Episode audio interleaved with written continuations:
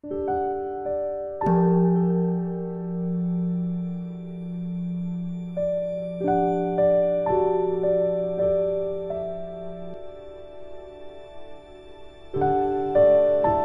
家好，又到了我们一起学习广论的时间，你们开心吗？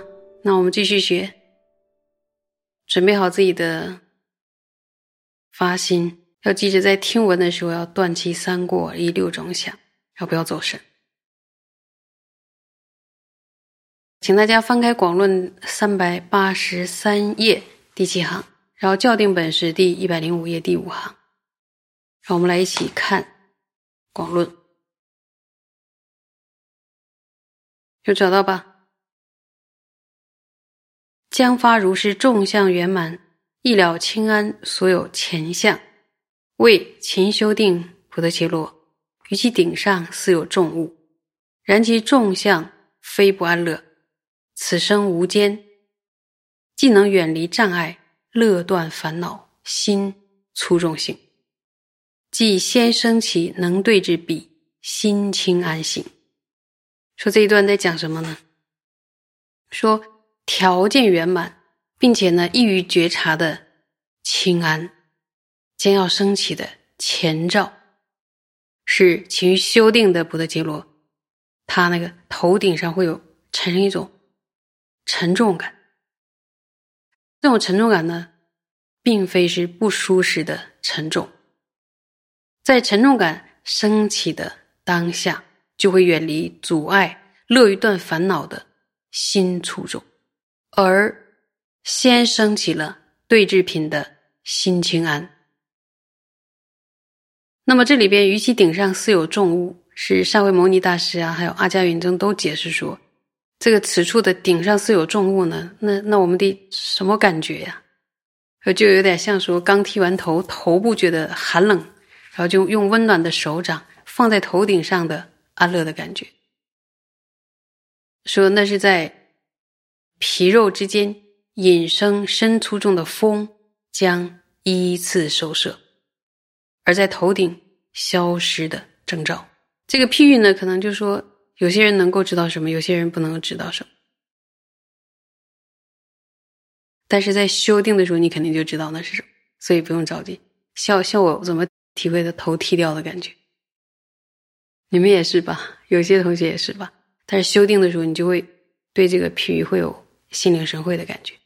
好，那这一段在讲什么呢？前兆，什么前兆？身心两种清安升起的前兆。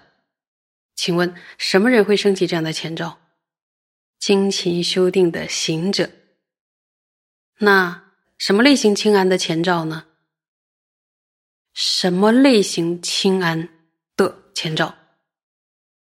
众相圆满，有易于觉察的清安的前兆。那前兆长什么样？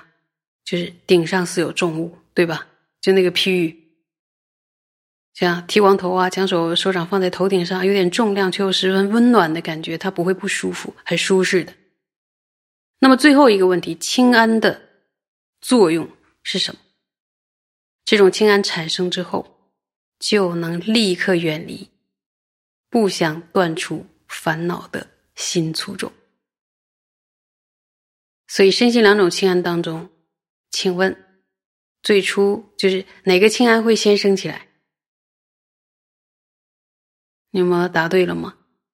身心两种清安当中，最初会先升起心清安。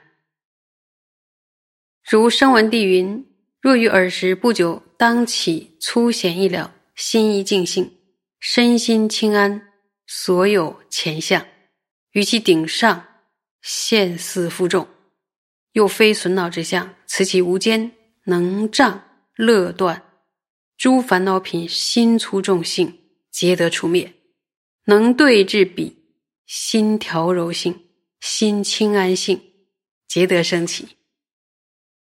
引用了什么？声闻地中说，说不久呢，将要升起粗显而且易于察觉的一心专注，以及呢身心清安的前兆，那个是修行者的头顶将会产生什么沉重感，而又不是损恼的相状。这种状态升起的当下，阻碍乐于断除属于染污方面的心粗重，就会被断除了，将会升起。其对治品的心堪能与心清安，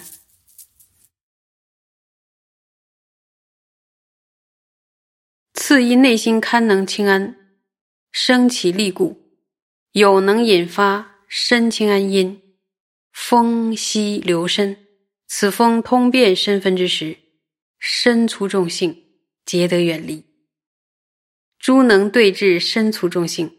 身清安性即能升起，此复举身充实，而由堪能锋利，状似满意。